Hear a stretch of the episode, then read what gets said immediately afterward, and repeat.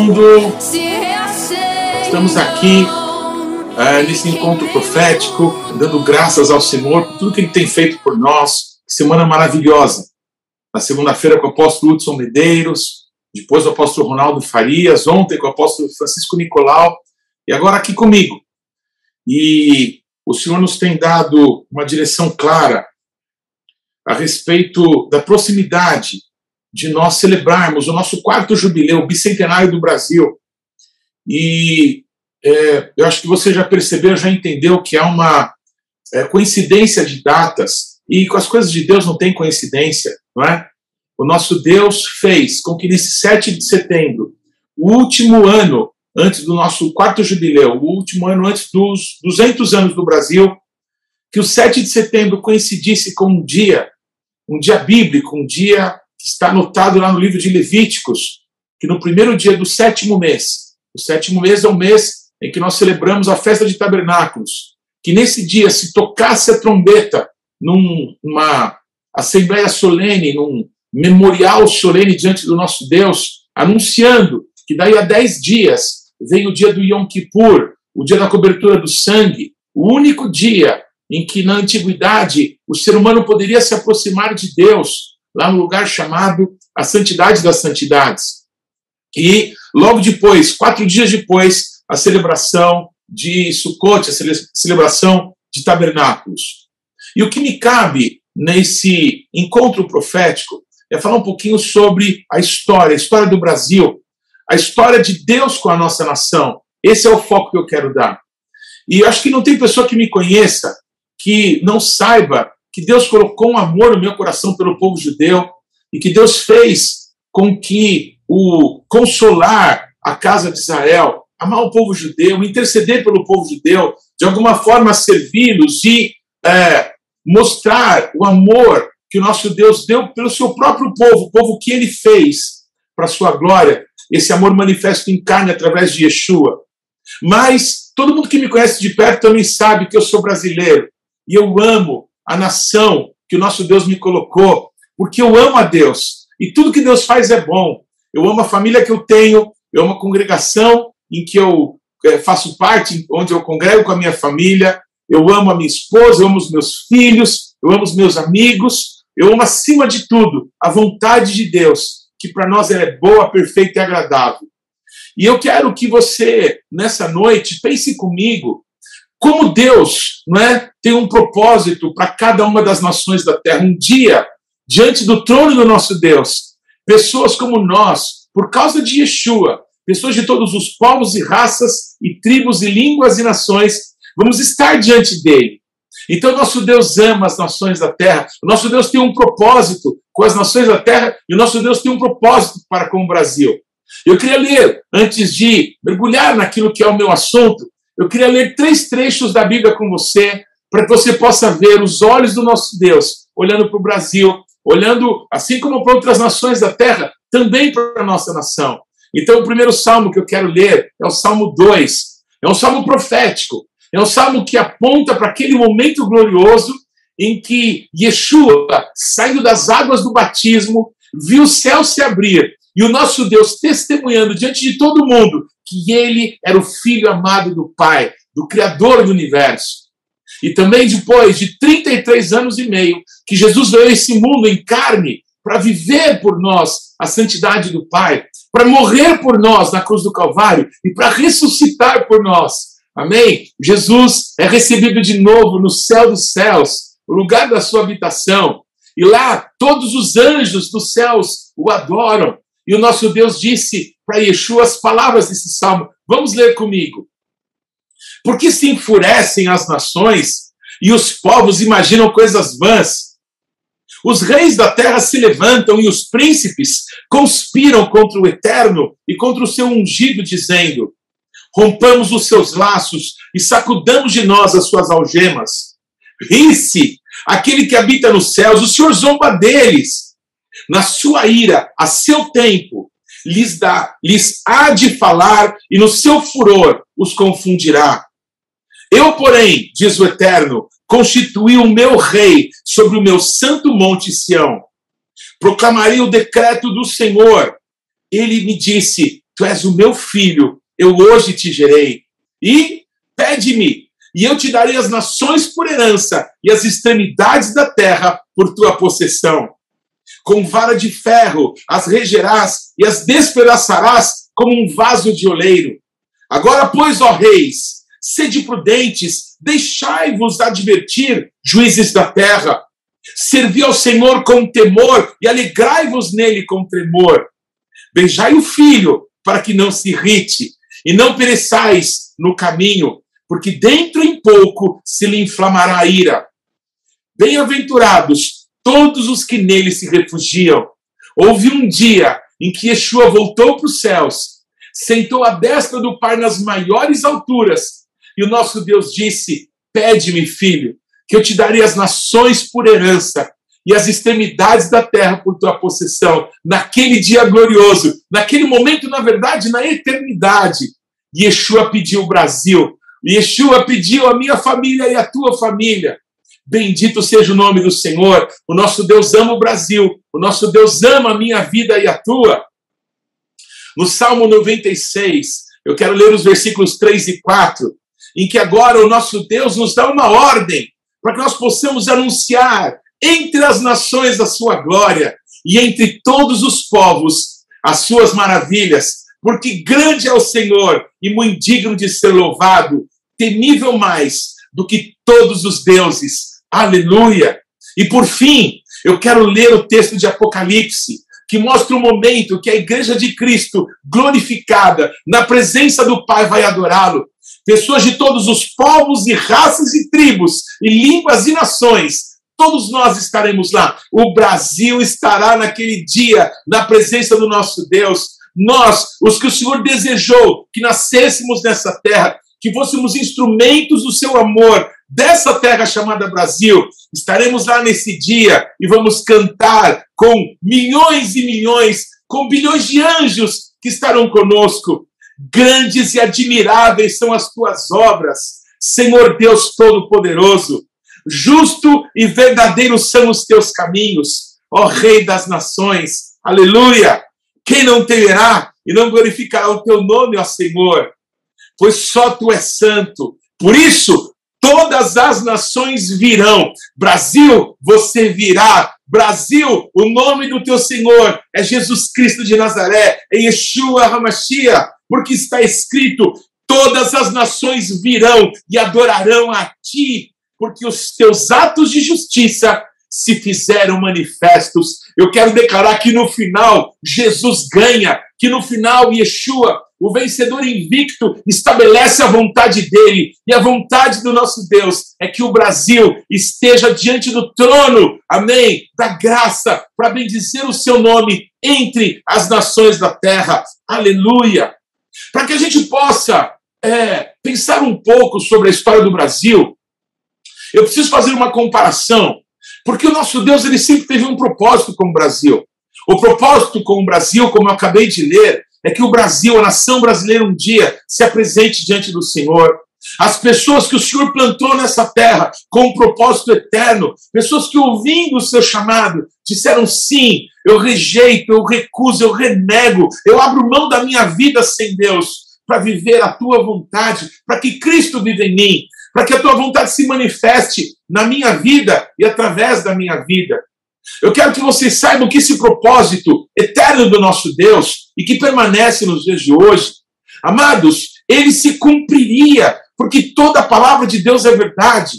Só que há exemplos bíblicos, como foi com Jacó e Esaú. O Jacó, mesmo tendo sido alvo de uma profecia, porque o nosso Deus falou com Rebeca, mãe de Esaú e de Jacó, que o mais velho serviria o mais novo mas talvez não entendendo que aquilo que nosso Deus fala, ele é poderoso para cumprir. Tanto Rebeca quanto Jacó tentaram, de forma humana, fazer com aquilo que Deus tinha para a vida dele se manifestasse. E todas as vezes que nós tentamos colocar a nossa mão, colocar aquilo que é humano, aquilo que é tendencioso, que pode ser corrompido, quando a gente tenta fazer as coisas de Deus e não reconhece que Ele é Senhor absoluto, nós atrapalhamos os planos de Deus, não é? Mas toda a vontade de Deus se cumprirá. E nós, infelizmente, atraímos para nós coisas que não eram necessárias. Por que eu falo sobre isso? Porque o nosso Deus tinha um plano para o Brasil. Mas, infelizmente, o Brasil, ele toma e ele dá passos desde o seu é, descobrimento ou do seu achado, e quando ele se torna uma nação independente, muito longe de valores da parte de Deus. Eu quero resgatar não aquilo que de ruim aconteceu na nossa história, mas pontos da vontade de Deus que nos dão esperança, porque a palavra de Deus nos declara que nós devemos trazer à memória aquilo que nos pode dar esperança. E Deus tem um propósito com o Brasil. Eu queria trazer alguns fatos históricos que são como chaves do nosso Deus para a nossa nação.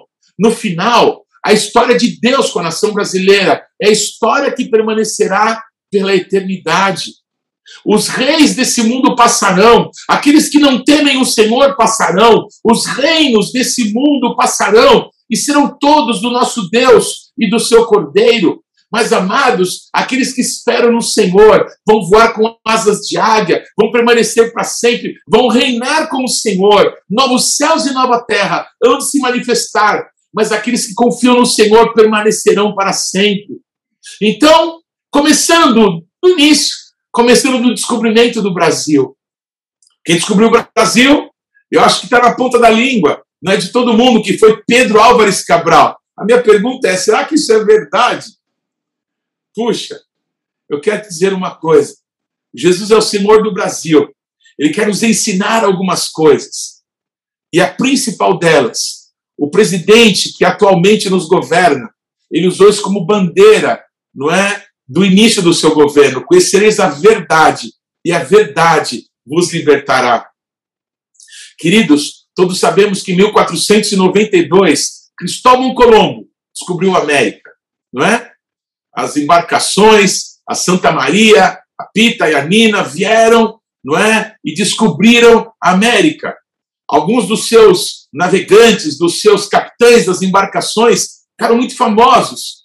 Mas pouco tempo depois, Portugal e Espanha, que disputavam, não é, a primazia dos mares, as descobertas e a principal delas que se almejava, que era um caminho que pudesse levá-los às Índias, já que o caminho por Constantinopla estava fechado, não é? O mundo islâmico, o mundo mouro, o mundo muçulmano estava ali em franca ascensão. Então era impossível é, buscar as especiarias, que talvez eram as coisas mais importantes do comércio naqueles dias. Eu acho que todo mundo conhece um pouco dessa história. E em 1494 foi estabelecido um tratado, no dia 7 de junho de 1494, numa pequena cidade da Espanha, foi assinado um tratado chamado Tratado de Tordesilhas. Tordesilhas era essa cidade na Espanha. Seis representantes do governo português e seis representantes do governo espanhol se encontraram e firmaram um tratado que 370 léguas é, marítimas, a partir das Ilhas Canárias, marcaria ali naquele, naquela longitude a divisão do mundo entre Portugal e Espanha tudo ao oriente da ilha de Tordesilhas é, ficaria para Portugal. E tudo ao ocidente, todas as descobertas, todas as terras que fossem achadas, ficaria para a Espanha. Olha que interessante. Uma das pessoas que esteve na assinatura do Tratado de Tordesilhas ah, é, por Portugal, representando o governo português, era um grande navegador, é, um geógrafo, um cosmógrafo, um cosmógrafo seria como que um cientista, aquelas pessoas que dominavam os aparelhos náuticos para ver, não é, as posições é, é, pela noite, pelas estrelas, as posições para que eles pudessem se dirigir nos mares. Então, esse homem chamado Duarte Pacheco Pereira, um grande navegador, ele foi um dos representantes do governo de Portugal. Era uma pessoa de uma família nobre, era uma pessoa muito importante. E ele é, assinou o Tratado de Tordesilhas. Olha que coisa curiosa. Esse mesmo homem, numa expedição aparentemente secreta, em 1498 e em 1500, é, é, o governo português, o rei de Portugal, Dom Manuel, mandou que algumas expedições fossem feitas E esse homem, o Duarte Pacheco Pereira, ele foi uma das pessoas que recebeu essa comissão do rei Dom Manuel de Portugal. O outro foi é, um homem muito conhecido, Bartolomeu Dias, aquele que descobriu a passagem pelo sul da África, pelo Cabo das Tormentas. Mas vamos ficar um pouquinho com esse homem chamado Duarte Pacheco Pereira. Preste atenção. Ele escreve num livro que era intitulado Esmeraldo de Cito Orbis. Esse é, nome em latim, a tradução seria o Tratado dos Novos Lugares da Terra de Manuel, que era o rei Dom Manuel de Portugal, e de Eduardo, de onde vem o nome Duarte. Ah, então, ele escreve um tratado falando de novas terras que passaram a ser descobertas. E que terras seriam isso? Que terras seriam essas? Esse homem que assinou o Tratado de Tordesilhas, ele começa então a navegar sob a ordem de Dom Manuel, rei de Portugal, para descobrir que terras poderiam haver a oriente da ilha de Tordesilhas. E olha o relato que ele faz nesse livro que eu te acabei de citar. Olha que interessante. Como no terceiro ano do vosso reinado, do ano de Nosso Senhor de 1498, grave essa data, donde Vossa Alteza nos mandou descobrir a parte ocidental, passando além da grandeza do mar Oceano, onde é achada e navegada uma tal grande terra firme, com muitas e grandes ilhas adjacentes a ela, é grandemente povoada, tanto se dilata sua grandeza e corre com muita longura, que de uma parte nem de outra não foi visto nem é sabido o fim e o cabo dela. E se achando nesta terra muito e fino Brasil, em 1498, esse homem chamado Duarte Pacheco Pereira, escrevendo ao rei de Portugal, numa missão secreta dada pelo Dom Manuel, ele chega em locais que tem uma longura, uma largura muito grande, que não se dá para ver o fim dessa terra. E ele escreve que nessa terra há muito e fino Brasil. Ele está falando do pau-brasil, desse pau em chama, desse pau que a cor parece que ela está pegando fogo. Esse é o nome da nossa nação. Em 1498, no relato ao rei de Portugal, já se citavam esse nome. É, eu vou terminar é, e se achando nessa terra muito e fino Brasil, como outras coisas que nesses navios desses reinos voltam de lá grandemente povoados. A descoberta do nosso Brasil, ela se dá antes do que os livros de história nos têm contado. Eu queria te desafiar a tirarmos da nossa mente as mentiras, tirarmos do nosso coração aquilo que é falso, para buscarmos aquilo que Deus realmente tem para nós. É claro que a história sempre é contada por alguém, mas eu acredito que nós precisamos ler aquilo que o nosso Deus foi fazendo na história do Brasil no passar desses séculos.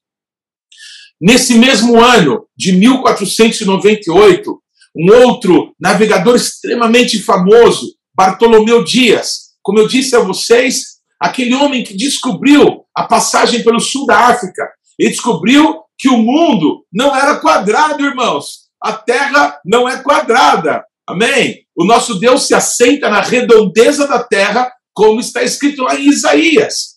E Bartolomeu Dias descobre que a África não era uma porção de terra que cercava o Oceano Atlântico como o mar Mediterrâneo. O mar Mediterrâneo quer dizer um mar entre terras, não é? O Oceano Atlântico não. Ele que cercava o continente africano. E numa tormenta que Bartolomeu Dias sofre, ele é levado sem perceber para o sul da África. E quando ele tenta voltar, ele percebe que ele está cada vez se afastando mais da costa. E ele faz um caminho de volta e percebe que ele tinha alcançado um local que ele nunca tinha experimentado. Ele tinha passado do que ficou conhecido como Cabo das Tormentas. Ele passou a divisa entre o limite do Oceano Índico com o Oceano Atlântico. Então ele volta para Portugal com essa grande novidade. Ele fica muito famoso. E isso acontece em 1488. Pois dez anos depois, 1498, Bartolomeu Dias recebe uma comissão do rei Dom Manuel, como o Pacheco, perdão, como o é, Pacheco Pereira, falar outro nome, como Duarte Pacheco Pereira recebeu. E Bartolomeu Dias vem então para o sul do Brasil. Olha que interessante. A linha de Tordesilhas corta a nação brasileira no norte, na região do Maranhão, e no sul, na região da ilha de Cananéia, aqui no litoral de São Paulo. Pois Bartolomeu Dias, vindo nessa expedição secreta, ele traz um homem que era um degradado, alguém que tinha recebido uma pena de ser é, expulso de Portugal por algum crime que tinha conhecido. E esse homem se chamava Bacharel. E esse homem é trazido por Bartolomeu Dias e ele fica no ponto aonde aí a, a linha de Tordesilhas tocava no seu extremo sul o litoral brasileiro, que era na ilha de Cananéia. Olha que interessante, décadas depois, aí sim, o Brasil, segundo os livros históricos, já tinha sido descoberto por Pedro Álvares Cabral.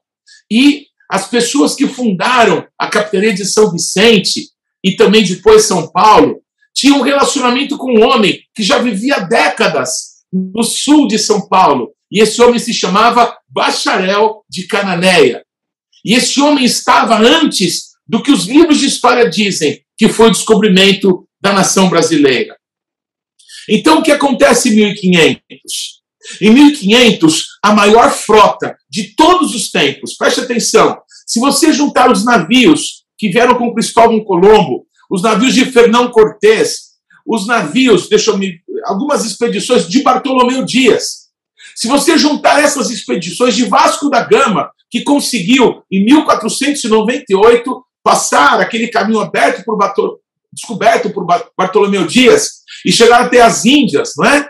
Se você juntar as frotas de todas essas expedições, elas eram menores do que a frota de Pedro Álvares Cabral, que em 1500 sai de Portugal com destino das Índias. Por que será que eles é, passam nessas terras que já eram conhecidas por Dom Manuel? Será que, que era para não chamar a atenção, talvez, de espiões é, do governo espanhol, que poderiam talvez tentar tomar posse das terras, nós não sabemos. O que nós sabemos é que ninguém pega a maior frota da história e sai ao léu, sai sem ter uma convicção de onde deve chegar. E é, os navios com Pedro Álvares Cabral, que saem de Portugal, saem de um lugar chamado Torre de Belém. E tu, Betlehem Efratá, e tu, Belém Efrata, pequena demais para figurar entre as grandes de Israel, de ti há de sair o que vai reinar. Queridos, assim como em Belém da Judéia, num lugar desprezível, num lugar que ninguém dava importância alguma, ali nasceu Yeshua. Muitas coisas na história do Brasil surgem em locais com o nome Belém, em locais que apontam para Jesus, que apontam para o Rei dos Reis e para o Senhor dos Senhores, que é manso e humilde de coração. E assim que ele nos ensina, pois da Torre de Belém saem as caravelas, saem é, dois pequenos barcos que, é, deixa eu ver se eu lembro os nomes aqui dos barcos. Duas navetas com mantimentos, barcos pequenos que traziam os mantimentos para toda aquela expedição. Três caravelas, que eram os grandes barcos, não é? e oito naus, que eram os navios de guerra. Então, três embarcações saem de Portugal, saem da Torre de Belém para irem para as Índias, para fazerem o caminho que Vasco da Gama tinha descoberto. Mas antes, eles passam numa terra. Antes, eles chegam no dia 22 de abril. E a descrição é maravilhosa. A descrição que eles fazem de terem visto, não é? O, o, o Monte Pascoal, porque era uma manhã de Páscoa daquele ano de 1500. É uma descrição tão linda descrição que nós conhecemos por causa da carta de de Caminha.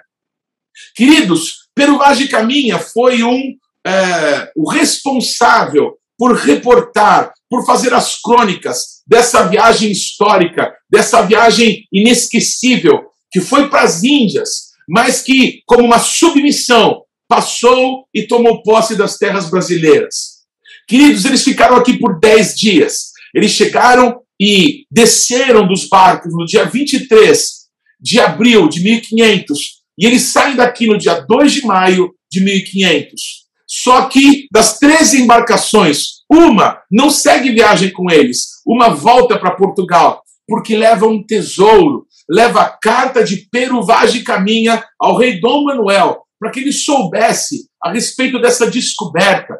Por que essa pressa? Por que esse desejo tão ardente de que essas informações chegassem logo ao rei de Portugal? Porque havia dentro daquela missão para a Índia uma submissão, um, um, um propósito escondido, que era tomar posse da nação brasileira. Chega de mentiras. O Brasil não foi descoberto em 1500. Antes de Pedro Álvares Cabral, antes do Bartolomeu Dias, antes do é, Duarte Pacheco, esteve aqui também um espanhol, um espanhol que capitaneou, que capitaneou a embarcação Nina. Lembra do, do Cristóvão Colombo, a Santa Maria Pintianina? O capitão da Nina, que se chamava Vicente Pinzon, ele também vem para o litoral brasileiro. E ele chega num local depois de uma tempestade terrível. E esse local, historicamente, é a praia de Mucuripe. Essa praia fica ali, perto de Fortaleza. E ele, depois que chega nesse local, ele vai é, mais ao noroeste e ele chega até a foz do rio Amazonas. E é o primeiro, a primeira embarcação não é, desses tempos, é, das, dos grandes descobrimentos, em que o rio Amazonas ele é navegado ali no seu início. E essas informações todas chegam. E depois ele continua subindo. E isso acontece em 1500, em janeiro de 1500. Pinzon, antes de Pedro Álvares Cabral, Bartolomeu Dias, é, é, ah, eu estou gravando o nome do Duarte Pacheco Pereira. Duarte Pacheco Pereira, 1498, assim como Bartolomeu Dias, janeiro de 1500, é, Vicente Pinzon, e só então, em abril, na Páscoa de abril de 1500, que Pedro Álvares Cabral chega aqui. Queridos, o que para mim é mais maravilhoso é que, nesse tempo, em 1500, não havia ainda a separação da igreja entre igreja protestante e a igreja católica. Se você prestar muita atenção, que o nosso Deus tem falado conosco, que nós precisamos voltar para Ele, todos nós, como cristãos nessa nação. Se você entender que o nosso Deus já nos deu muitas oportunidades e todos nós estamos esperando avidamente com avivamento que venha dos céus e possa sacudir a nossa nação, precisamos entender todos nós que nós reconhecemos que nós temos falhado como igreja, que o pecado do meu irmão é o meu pecado também. E não adianta eu dar uma de é, bom samaritano, de bonzinho, e não reconhecer que na minha vida pessoal, que como é, irmão é, teu em Cristo Jesus, também não há áreas da minha vida que eu preciso voltar para Deus, que eu preciso me consertar com o Senhor. Deus nos está chamando, como nação, para um tempo de arrependimento. E por isso entendemos que esse 7 de setembro de 2021 coincide com um dia em que o nosso Deus, segundo a sua palavra, chama o seu povo de volta, chama o seu povo ao arrependimento. O Brasil precisa se arrepender dos seus pecados. A igreja de Cristo nessa nação precisa voltar para Deus. Irmãos, a igreja de Cristo em 1500 também tinha muitos problemas. Em 1517, Martinho Lutero, ele prega nas paredes da igreja onde ele servia 95 coisas que ele considerava que a igreja fazia de forma errada. E Martinho Lutero, talvez, se pensasse um pouco mais, ou se pudesse buscar ajuda em outros, é, poderia ter colocado talvez 200, 300 coisas que a igreja naqueles dias fazia de errado contra o Senhor. Mas, amados, nós estamos num processo, o nosso Deus está nos chamando para perto de Deus. Aonde eu quero chegar? Em 1500, não havia ainda igreja protestante, igreja católica. Havia a igreja de Cristo, que ainda hoje é uma só. Não importa qual é o nome da congregação onde você serve a Jesus Cristo, na tua igreja local, local que é tão importante isso. O que importa é que na cidade de São Paulo só tem uma igreja, a igreja de Cristo. Se é a sua igreja, desculpa, meu irmão, então fica com ela para você. Mas se nós de verdade pertencemos a um só Senhor, a igreja pertence a Jesus Cristo de Nazaré, a Yeshua HaMashiach, Ele deu a vida pela sua igreja. Do seu lado, o nosso Deus sacou a sua igreja para que pudesse ser dele para sempre.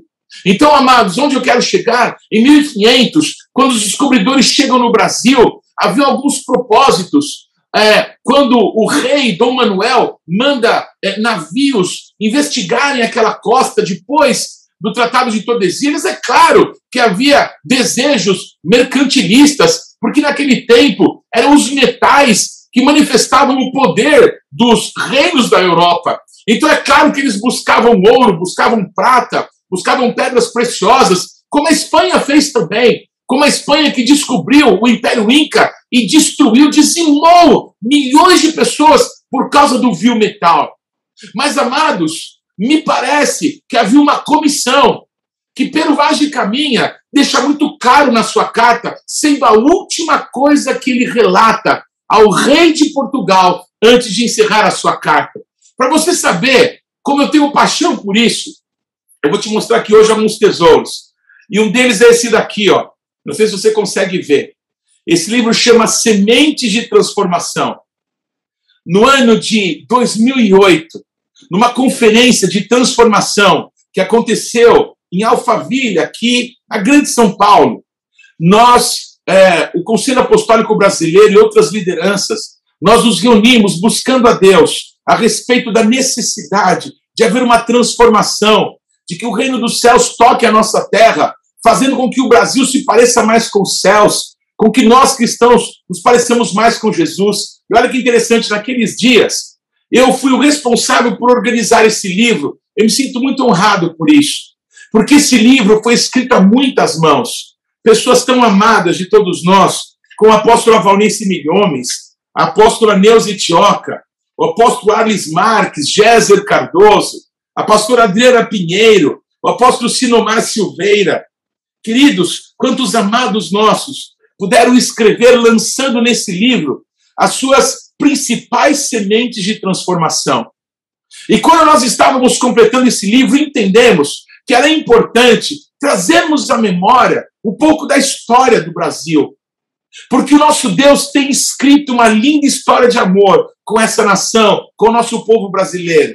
E antes que cada um desses irmãos tão queridos lançasse a sua melhor semente nesse livro Sementes de Transformação, nós realizamos uma pesquisa histórica e nós escrevemos um capítulo chamado Os Caminhos da Transformação do Brasil. Quem escreveu esse capítulo foi o apóstolo Arles Marques e eu. Fizemos isso juntos. E eu quero citar é, alguns trechos da carta de Pedro Vaz de Caminha, que ele manda ao rei de Portugal. Eu tenho uma carta aqui, ó, num exemplar de bolso, que conta, não é? Tudo que Pero Vaz de Caminha viu naquela expedição em 1500. Mas, como eu te disse, ele deixa para que a última coisa a ser narrada, me parece que era mais importante, é, estivesse pouco antes dele se despedir do rei. Eu quero ler alguns trechos para vocês. Ah, 22 de abril de 1500, o descobrimento do Brasil. Trechos da carta de Pero Vaz de Caminha ao rei Dom Manuel I de Portugal. Senhor, posto que o capitão mor dessa vossa frota e assim os outros capitães escrevam à vossa alteza a notícia do achamento dessa vossa terra nova, que se agora nesta navegação se achou, não deixarei de também dar disso minha conta, vossa alteza, assim como eu melhor puder, ainda que, para o bem contar e falar, o saiba, o pior que todos pode fazer. A humildade é, precede a honra. A simplicidade demonstra um coração grande.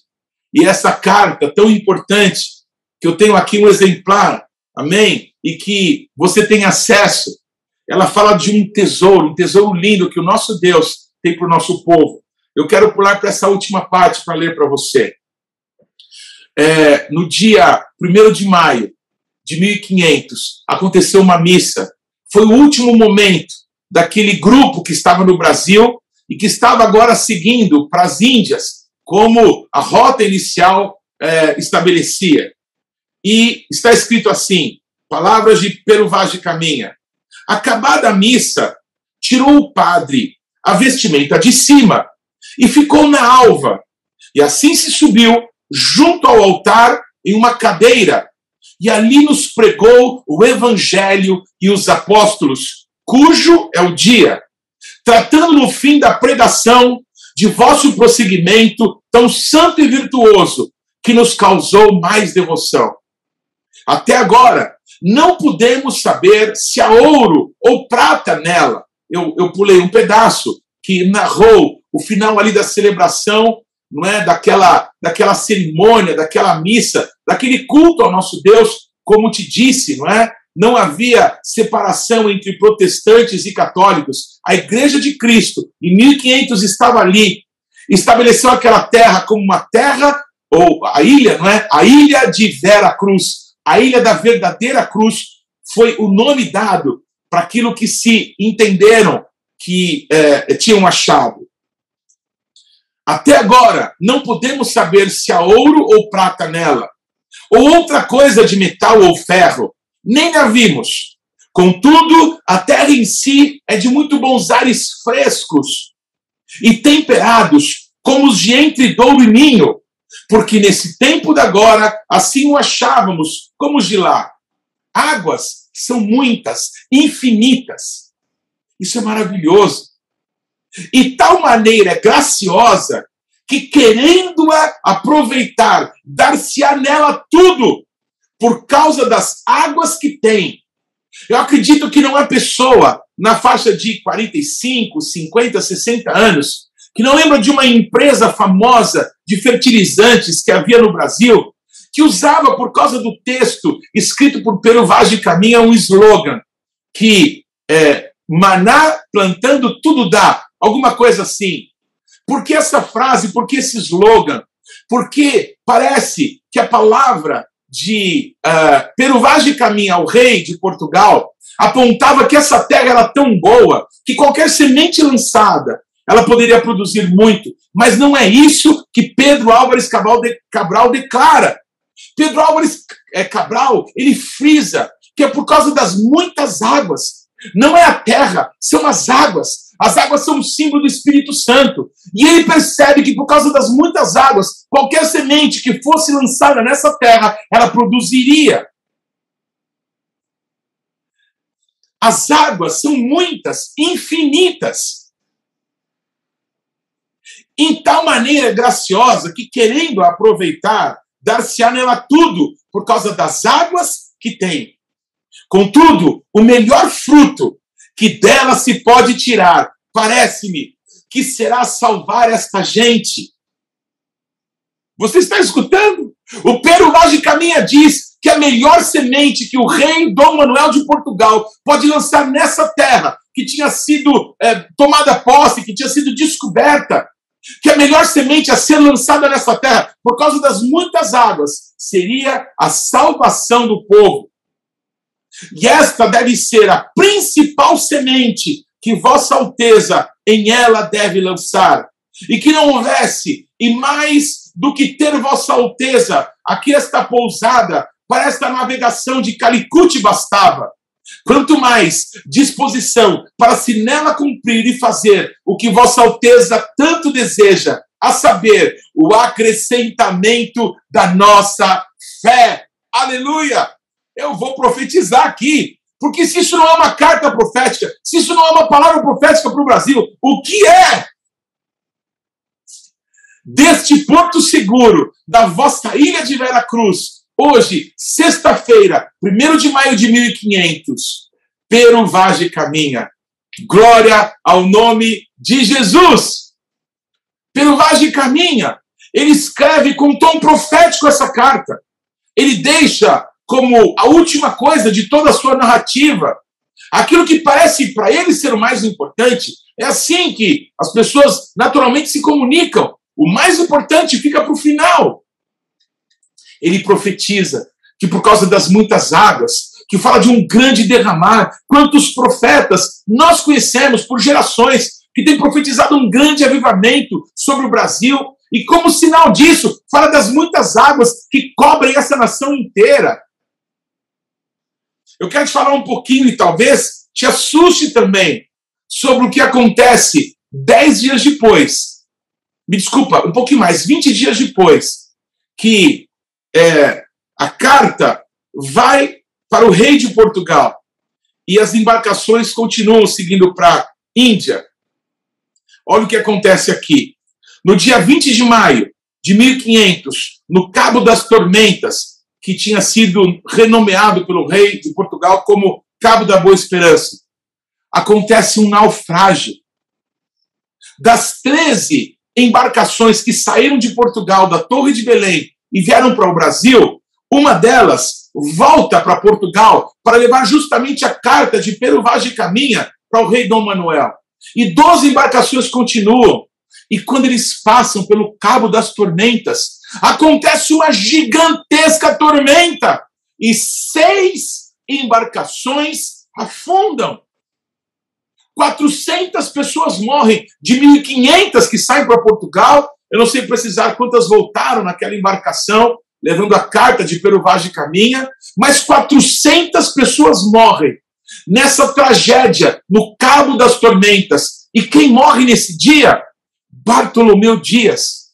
Aquele homem que há 12 anos atrás tinha descoberto esse caminho, também por uma tempestade, que o colocou para lá daquela curva no sul da África. Ele, quando tenta passar pelo cabo das, pelo cabo das tormentas, sofre um naufrágio terrível, seis embarcações afundam, 400 pessoas morrem, e Pedro Álvares Cabral continua seguindo com menos da metade das embarcações que tinham saído de Portugal. A carta de Pedro Vaz de Caminha é levada para Portugal por Gaspar Lemos. E essa carta chega nas mãos de Dom Manuel I. E ele, depois de tomar conhecimento, ele manda para o arquivo real, para a Torre do Tombo. E a carta de de Caminha fica na Torre do Tombo por cerca de 300 anos. Por 300 anos, ninguém fica sabendo do que de Caminha tinha visto e relatado ao rei de Portugal. Eu vou te deixar um pouco mais claro, porque eu garanto que por 300 anos nada se ouviu, nada se ficou sabendo de uma palavra profética sobre a nação brasileira, que toda semente, por causa das muitas águas que se pode lançar nessa terra, brotará, mas a principal semente que o rei poderia lançar nessa terra seria o evangelho do reino para salvar essa gente.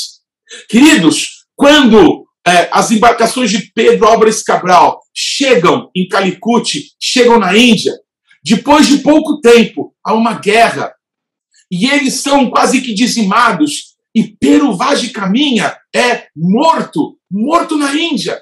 Os barcos são destruídos, eles são incendiados.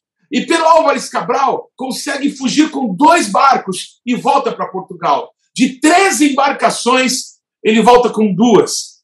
Para você ter uma ideia da riqueza que se trazia das Índias, voltando apenas com duas embarcações, o lucro da expedição, mesmo tendo perdido dez embarcações por naufrágio ou por guerra, o lucro da expedição foi de 800%.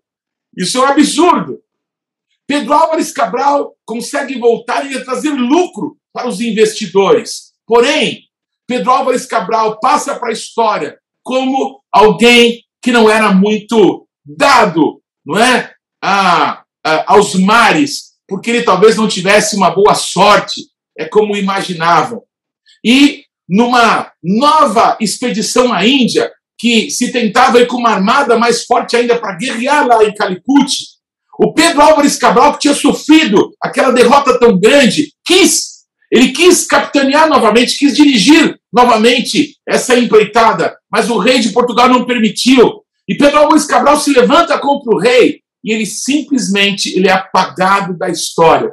Vasco da Gama vai, vai para essa expedição e Pedro Álvares Cabral ele é destituído da importância que tinha. Ele que era de uma família muito rica, casada com uma mulher que era filha de reis, filha de um, de um rei da Espanha e rei de Portugal, uma princesa. Uma pessoa que era já um fidalgo, Pedro Álvares Cabral, um filho de alguém importante. A família de Cabral lutou em várias guerras importantes por, por Portugal e ganhou esse título né, de honra, é, o Cabral. E aí teve é, a sua família marcada com esse título. Cabral, ele perde a importância, ele morre cerca de 20 anos depois, doente, com malária que pegou na viagem, e esquecido. Ninguém mais ouve falar de Cabral por quase 300 anos. Ele some no pó da história. Ninguém dava importância para aquilo que aconteceu em 22 de abril de 1500. Ninguém sabia o que aconteceu, porque o rei de, o rei de Portugal leu, mandou para arquivo, isso ficou guardado por 300 anos. 300 anos. Por isso, queridos, muitas coisas da nossa história eu vou te mostrar daqui a pouquinho como que surgiram, então, é, tudo que sabemos sobre Pedro Álvares Cabral e por que algumas dessas coisas são, são inventadas, não é? Muitas das coisas que acontecem nesse período são desconhecidas por todos nós. Nós não aprendemos nos livros de história, nós não aprendemos nos nossos cursos de primário, de ginasial, de, de escola fundamental e média. Por quê? Porque a história foi escrita com um objetivo escuso, que nós já vamos chegar nisso. E algumas das coisas importantes da história brasileira, importantes para nós, para o povo de Deus, que cremos que a verdade liberta, que a verdade transforma, nos foi escondido. Eu quero te dar algumas coisas maravilhosas que aconteceram no Brasil.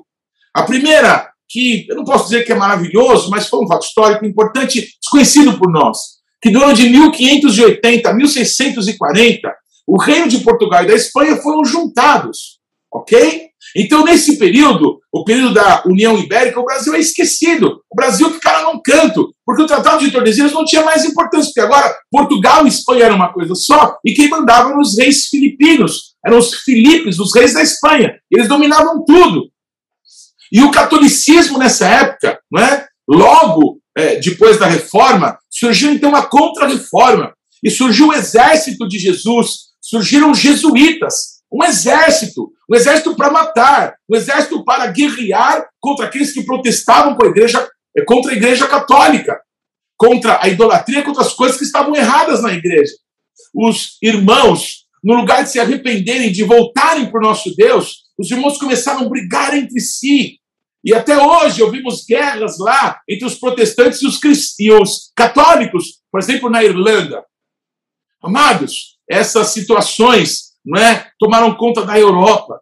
E é, por causa das perseguições e das muitas mortes de protestantes, principalmente impetradas pelos reis da Espanha, nas guerras contra a Holanda, nas outras guerras que aconteceram, havia um desejo muito grande dos protestantes que estavam sendo mortos de descobrirem nessas novas terras, nesse novo continente, um local onde eles pudessem servir o nosso Deus, onde pudessem exercer a sua fé, livres de perseguições. Porque nesse momento da história, não só os judeus, que geração após geração passaram a ser perseguidos, mas também os protestantes passaram a ser perseguidos e mortos.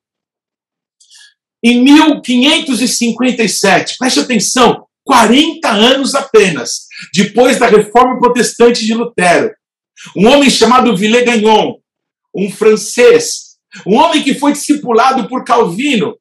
Ele vem um desejo ardente de descobrir uma terra para que pudesse fundar a França Antártica, um local onde os protestantes poderiam servir o nosso Deus em liberdade, sem correr o risco de serem mortos, mandados às prisões, queimados vivos por causa da sua fé em Jesus Cristo.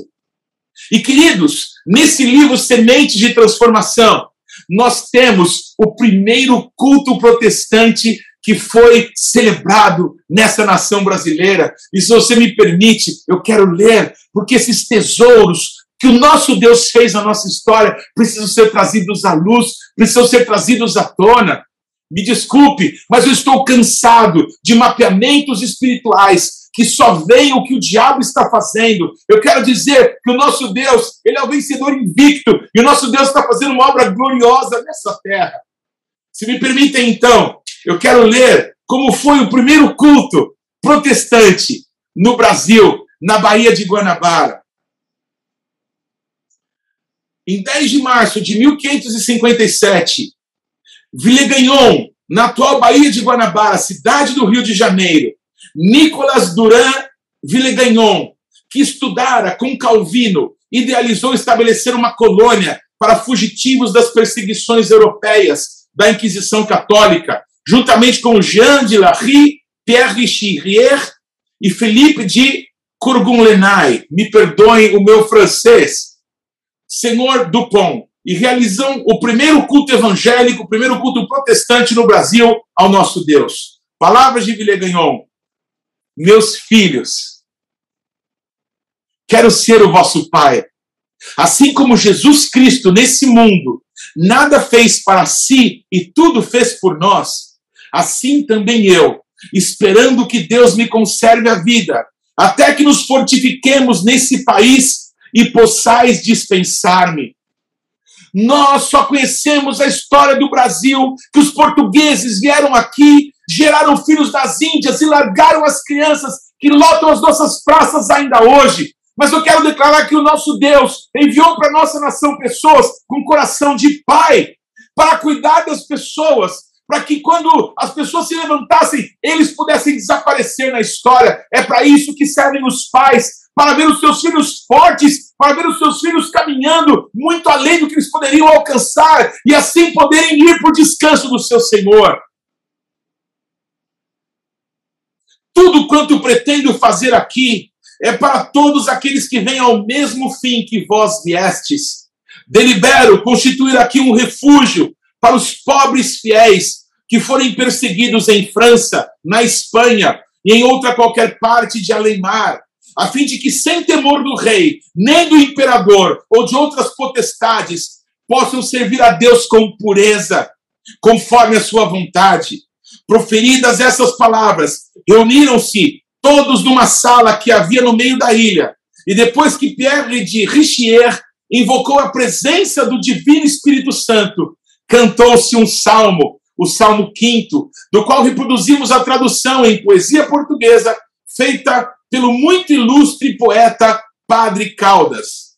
Minhas palavras atende, ó Senhor, e os meus gemidos inclina aos teus ouvidos. Ó meu Deus, meu soberano, a minha oração te rende.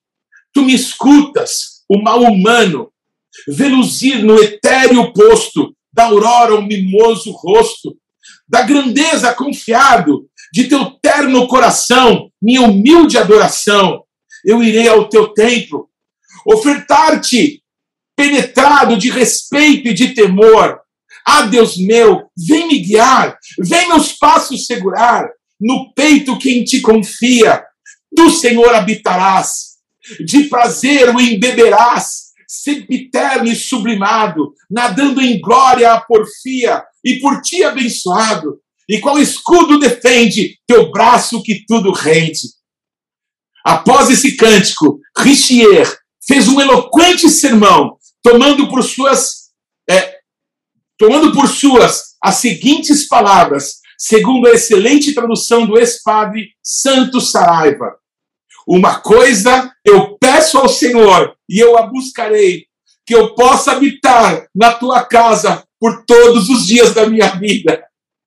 É o que está escrito aqui Richier, depois de ter cantado o salmo, ele lê esse trecho e ele declara: Uma coisa eu tenho pedido a Jeová, ao Eterno, a qual eu buscarei, que assista eu na casa de Jeová todos os dias de minha vida, para de Jeová contemplar o esplendor e recrear-me em seu templo. Salmo 27, versículo 4. Glória ao nome do nosso Deus! Aleluia! Os protestantes, Villegagnon e todo esse grupo foi miseravelmente morto ali na Baía de Guanabara pela então Inquisição, pela história que nos contaram que é a história brasileira. Mas eu quero declarar que esse sangue clama dessa terra, louvores ao nosso Deus, uma coisa eu peço ao Senhor, e eu a buscarei, que eu possa habitar na tua casa, ó meu Deus, por todos os dias da minha vida, Eu quero dizer que a preciosa semente, se ela não morre, ela fica sozinha, mas se ela morrer, ela dá muito fruto. Não foi em vão a vida desses mártires, dos quais talvez você nunca tenha ouvido, mas eles estão, o sangue deles clamando diante do Senhor de toda a terra e diante do nosso Deus que pediu o Brasil, e o nosso Deus terá o Brasil. Naquele dia, o Brasil se apresentará diante do nosso Deus. Louvado é o nome do Senhor. Quantas coisas foram roubadas de nós, como a participação dos judeus na nossa história. A professora Anita, Anita Novinsky, de abençoada memória, faleceu agora faz, faz menos de dois meses. Ela escreve um livro, um livro que ficou muito famoso, sobre os judeus que construíram o Brasil. Eu não sei se você sabe, mas na primeira nau, no primeiro barco, na primeira, no primeiro batel, no primeiro barquinho que é, estava com a caravana de, é, de Pedro Álvares Cabral, o primeiro batel que desce até a praia, é, tinha um judeu ali, Gaspar. É, Gaspar, me fugiu o nome dele agora. Gaspar, ah, Gaspar da Gama. Esse Gaspar da Gama, me deixa contar essa história para você que talvez você nunca tenha ouvido falar. Esse homem Gaspar da Gama era filho de judeus poloneses que fugiram de perseguições que haviam no leste europeu. Lá no século XIII, os judeus sempre foram perseguidos. Esse homem, ele vai, é, essa família, ela vai para é, Alexandria, ali no Egito, e lá essa família, depois de alguns séculos, é, nasce esse homem, que depois foi chamado de Gaspar da Gama. Esse homem de Alexandria, ele vai para Jerusalém, e de Jerusalém ele vai mais para o Oriente, para o Oriente longínquo, e chega até a Índia. E quando em 1498, o Vasco da Gama, passando pelo Cabo das Tormentas, descoberto por Bartolomeu Dias, ele chega até Calicut, chega até as Índias, ele encontra lá um homem que falava eh, castelhano, falava o seu idioma. E quando Vasco da Gama vê esse homem, ele manda prendê-lo, ele manda açoitá-lo, e se faz o que se chamava pinga. Ele manda torturá-lo com óleo quente derramado sobre a sua pele. Ele ficou torturado por cerca de 10 horas. Até que ele é, começou a contar a sua história, e aí entenderam que ele poderia ser útil. Esse homem, esse judeu, ele era um poliglota, falava 10 idiomas. A sua família tinha passado por muitas nações. Até aquele momento, ele estar ali no fim do mundo, conhecido nas Índias, e conhecer Vasco da Gama.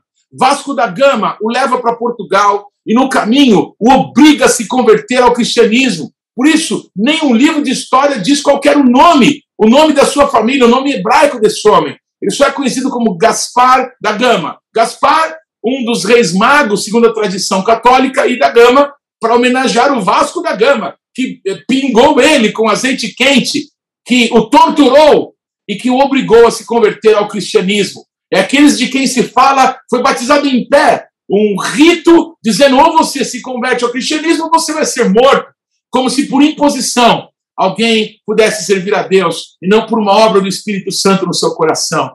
Mas, queridos, esse homem vai para Portugal e por ser um homem poliglota, um homem fino, um homem que conhecia muitas coisas do mundo, ele é mandado para aquela expedição com Pedro Álvares Cabral, que ia para a Índia novamente, como articulador daquilo que aconteceria na Índia. E ele vai para o Brasil. E ele está no primeiro batel, uma tentativa de talvez se comunicar com os índios que estavam aqui no Brasil. Ele não consegue. A língua era muito diferente do que ele sabia. Mas ele segue toda a expedição e morre muito tempo depois, muito velho. Mas nós desprezamos a história dos protestantes e a história dos judeus na nossa terra, porque alguém que não estava interessado em contar a total verdade, não é? escreveu os livros de história como bem quis. Mas nós estamos num tempo de resgatar os valores de Deus, e um dos principais valores de Deus é a verdade. A verdade liberta, a verdade transforma, a verdade constrói aquilo que é puro, aquilo que é digno. Pois a amada Anita Novinsky, a professora Anita Novinsky, ela dedicou a sua vida para contar a história dos judeus que fizeram o Brasil. Quantos? Eu passaria horas aqui falando. Mas uma coisa é certa: esses valores estabelecidos por Deus através do seu povo, eles são é, sistematicamente afrontados para que sejam para que sejam apagados, assim como o nome de Moisés, assim como não há registros do povo de Israel no Egito. Escute o que eu estou falando.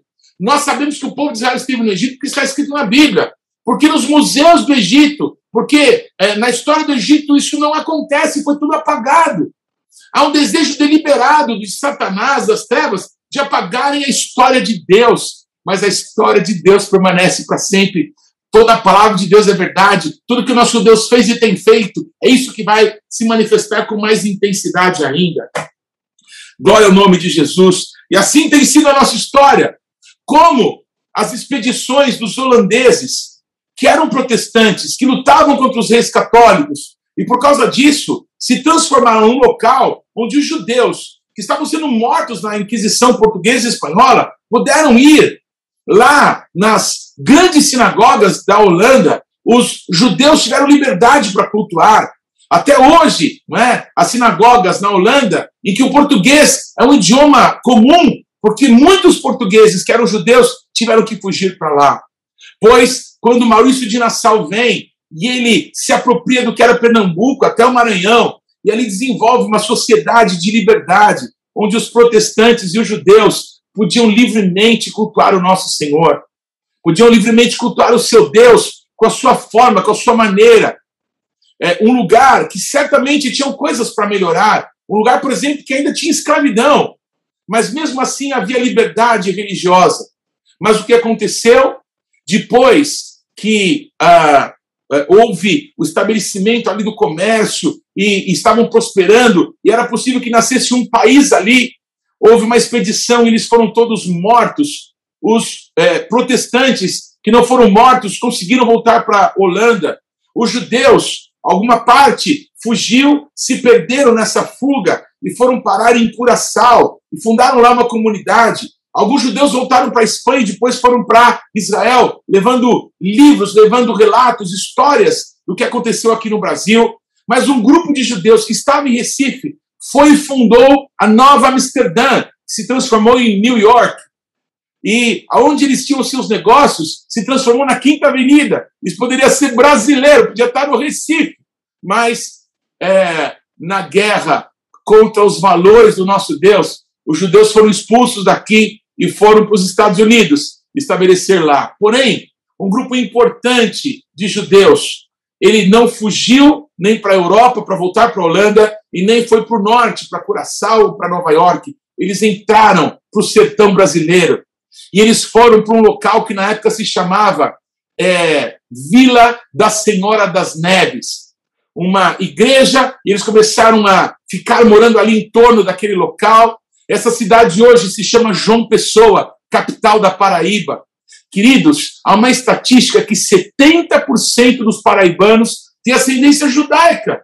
Por isso, quando você vai ao Nordeste, você vê tantas pessoas é, é, loiras, de olhos claros, pessoas que têm nos costumes já de muitas gerações das suas famílias, por exemplo, acender é, é velas numa sexta-feira, sempre varrer a casa para trás, por quê? Porque na porta da frente se colocava a mesuzá, onde estava a palavra de Deus.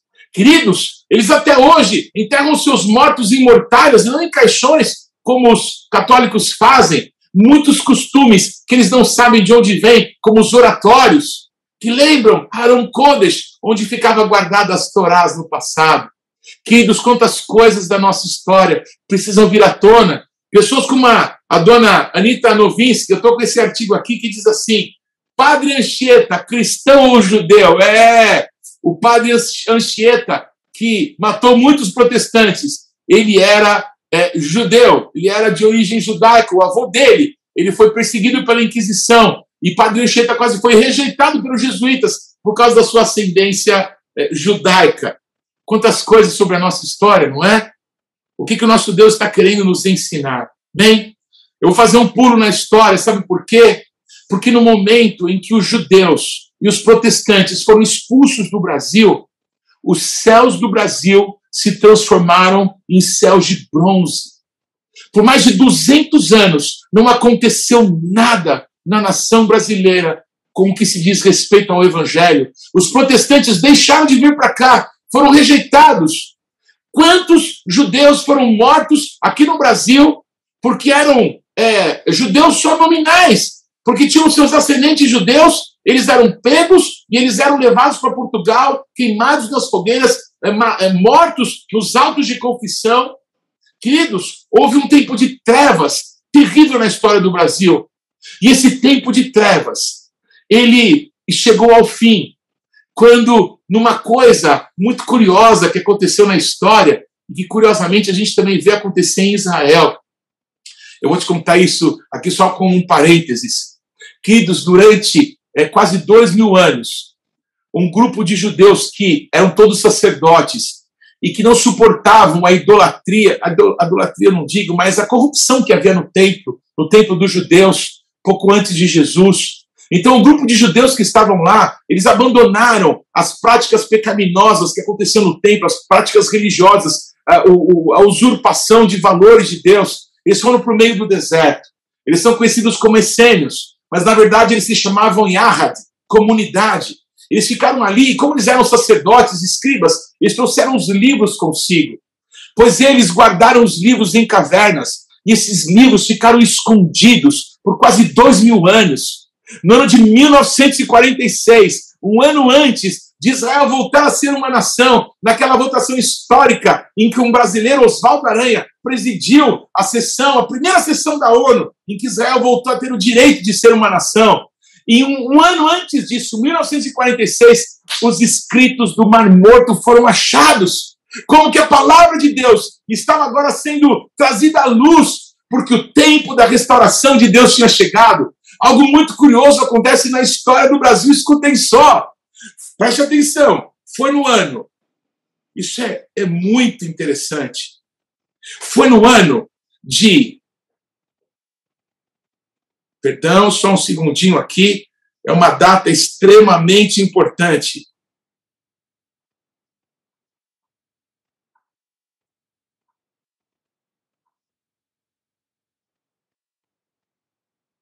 Só mais um segundinho. Eu quero te mostrar quanto tempo a carta de Pero Vaz de Caminha ficou completamente esquecida. Aqui está. A carta que foi enviada por Gaspar Lemos a Portugal e depois é, lida por Dom Manuel I, rei de Portugal, é enviada para a Torre do Tombo e é esquecida por quase 300 anos. Em 1773, 273 anos depois da morte de Pero Vaz de Caminha, depois que a carta foi escrita e lida, foi achado por José Seabra, que fez uma cópia que é trazida ao Brasil em 1808. Quando a família real está fugindo de Portugal por causa da guerra que poderia acontecer com Napoleão, eles vêm para o Brasil, eles trazem os livros. E um dos livros que tinha sido trazido era uma cópia da carta de Pero Vaz de Caminha, que tinha sido transcrita por José Saabra. Em 1808, essa carta vem para o Brasil, mas ninguém sabe dela. Essa cópia, ela continua esquecida até que 1817, um é, português chamado Manuel Aires do Casal, no arquivo da Marinha Real do Brasil, descobre a carta de Pero Vaz de Caminha, descobre a cópia, e ele faz uma nova cópia, ele decide publicá-la. Então, queridos, é 317 anos depois, que a carta foi escrita, ela chega no conhecimento público. Ninguém sabia o que tinha acontecido no descobrimento do Brasil. Ninguém sabia de Pedro Álvares Cabral. Ele era uma personagem desaparecida da história. Tinha caído no esquecimento por causa da vergonha e ninguém sabia dele. Como então nós aprendemos os livros de história sobre esse homem? Nós vamos chegar lá. Mas o que eu quero que você saiba que se em 1817 a carta de Pero Vaz de Caminha, que como eu li para você, traz algo muito precioso.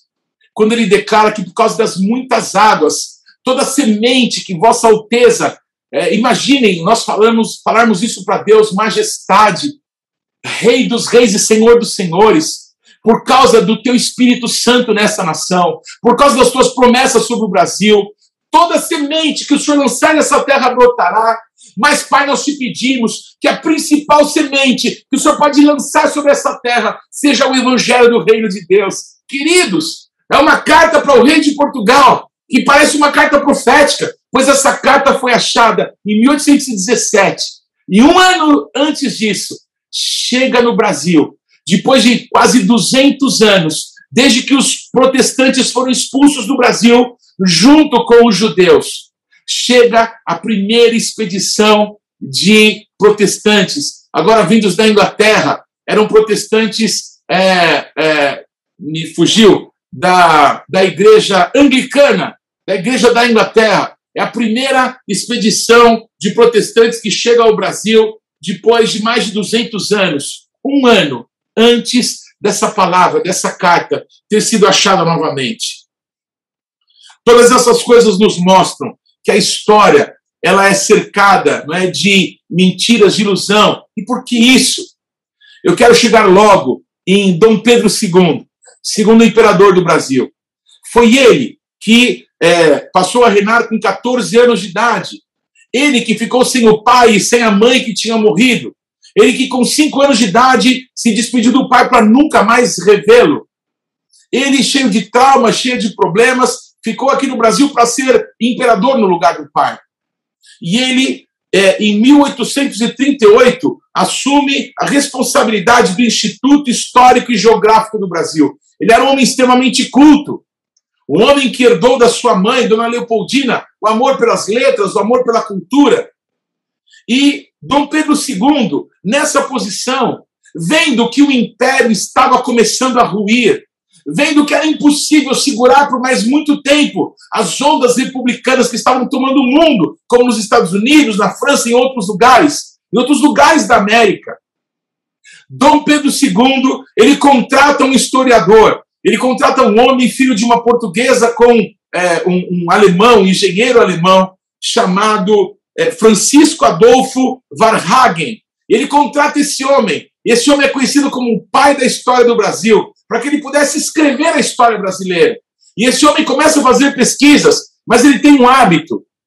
Ele junta alguns documentos históricos, mas ele conta a história colocando personagens e colocando ficções e fábulas. E tudo que nós temos então foi descrito por esse homem, o pai da história do Brasil. Os lugares no Brasil que são homenagem, eh, que, que prestam homenagem a Varhagen são lugares que reconhecem ele como pai da história.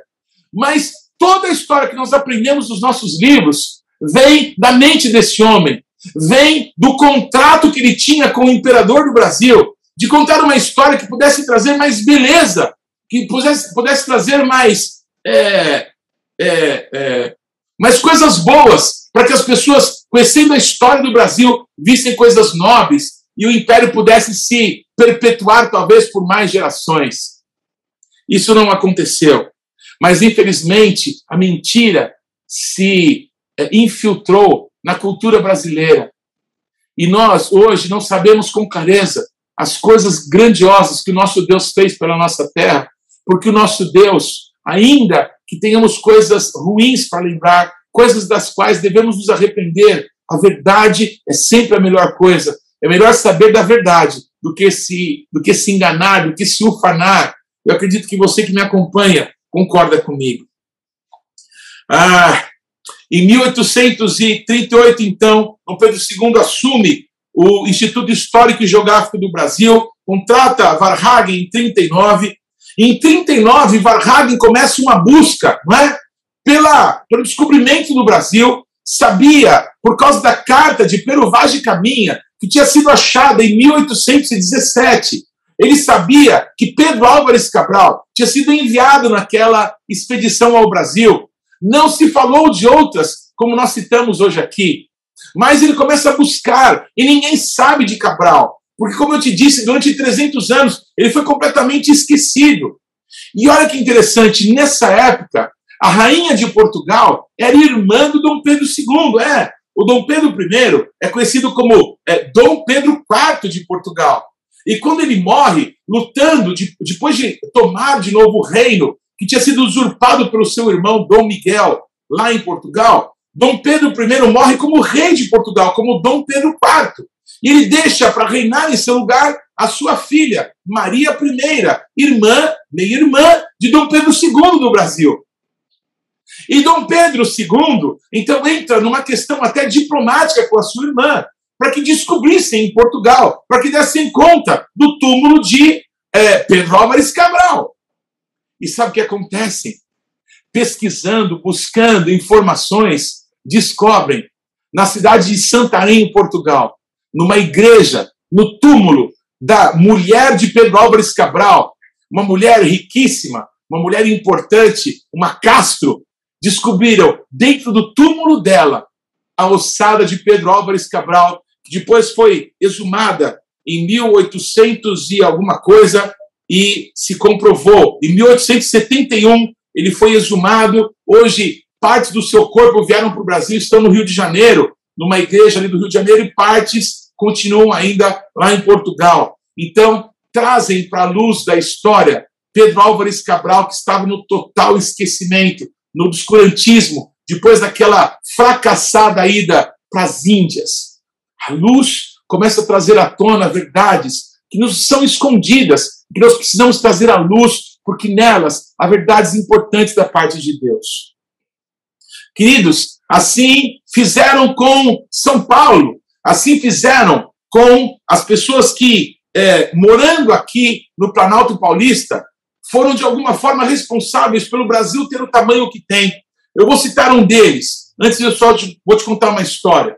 Eu, alguns anos atrás, o Conselho Apostólico Brasileiro foi convidado para almoçar na casa do cônsul de Israel em São Paulo, um homem é, muito querido, a sua esposa, naqueles dias, na comissão do seu marido ao Brasil, a São Paulo especialmente, ela foi incumbida pelo governo de Israel de se aproximar dos cristãos, dos líderes cristãos aqui no Brasil. E nós tivemos um relacionamento muito especial. E no dia que nós estivemos lá almoçando, vários líderes do Conselho Apostólico, eu fui convidado por ele para uma aula que ele daria na UNIBS, uma instituição judaica importante. Esse homem é um historiador. E ele falava naquela noite, noite inclusive que eu encontrei lá com a professora Anita Novinsky, nesse mesmo local. Tirei uma foto com ela naquele dia memorável para mim. E ele contava sobre a história dos judeus no Brasil.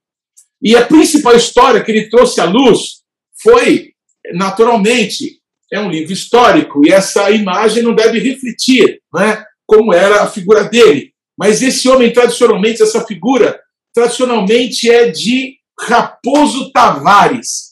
Raposo Tavares. Raposo Tavares era uma pessoa odiada pelos jesuítas. Sabe por quê? Porque ele era o terror das missões jesuíticas aqui no Brasil. Ele tinha uma verdadeira, é, um verdadeiro ódio da Inquisição. Sabe por quê? Porque o seu pai foi casado com uma judia. Não se conseguem confirmar a ascendência judaica de Raposo Tavares, mas o seu pai foi casado com uma judia. E me parece que essa mulher era uma mulher muito piedosa, muito amorosa com a família. E ela ensinou Raposo Tavares certamente a, a respeito dos, da cultura, a respeito da, das rezas, da, da, da cultura judaica. E essa mulher foi presa pela Inquisição, foi torturada pela Inquisição e morreu por causa da Inquisição. Quando Raposo Tavares, perdão, quando Raposo Tavares vem para o Brasil com seu pai, eles vêm morar aqui, no Planalto Paulista, no local chamado de Triângulo Histórico, um local místico, um local é, de muito, muitos confrontos espirituais, mas um local muito marcante, porque desse triângulo, onde está, por exemplo, quem é de São Paulo conhece, o pátio do colégio, onde está a Igreja do Carmo, a Igreja de São Francisco, a Igreja de São Bento, onde está a Praça da Sé, nesse triângulo chamado de triângulo histórico, haviam cinco estradas que saíam desse lugar alto. Uma das estradas, hoje nós conhecemos como Regis Bittencourt, que vai para o sul do Brasil. Raposo Tavares tomava essa estrada quando ele ia para o sul, por exemplo, para atacar, para atacar as missões jesuíticas, não é? As missões do sul era o caminho que o Raposo Tavares tomava. Um outro caminho, você pode não acreditar, mas é o caminho que mais ou menos segue o traçado da Castelo Branco, que vai para o oeste do estado de São Paulo. Esse caminho é um caminho que tinha dois mil anos de existência, chamado de Peaberu. Esse caminho ligava esse triângulo histórico com Cusco, no Peru. Um outro caminho, que era pelos rios, mas depois tomava é, o, o destino do norte, é o que nós conhecemos hoje como a Fernão Dias, essa estrada, a estrada conhecida como Dutra. Esses caminhos todos saíam desse triângulo histórico, além da Anchieta, que ligava esse local ao litoral mais próximo, caminho que foi percorrido por Dom Pedro I quando ele proclamou a independência do Brasil. Aliás, uma história completamente mentirosa, que precisamos tirar né, todas as sombras, as mentiras e trazer à luz o que realmente aconteceu naquele ano de 1822. Mas onde eu quero chegar? Raposo Tavares, um judeu, um homem que odiava a Inquisição, que odiava essas pessoas que obrigavam que você ou se convertia para a religião deles ou era morto. Esse homem tem algumas frases célebres na sua vida, e uma delas é: Eu não sigo qualquer outra lei, a não ser a lei de Moisés. Frase de Raposo Tavares. Ele mata um padre com um tiro na cabeça, porque se recusa a suportar o confronto que tinha recebido. E a pergunta é: por que tanto ódio, por que tanta fúria? E o contrário também é verdade.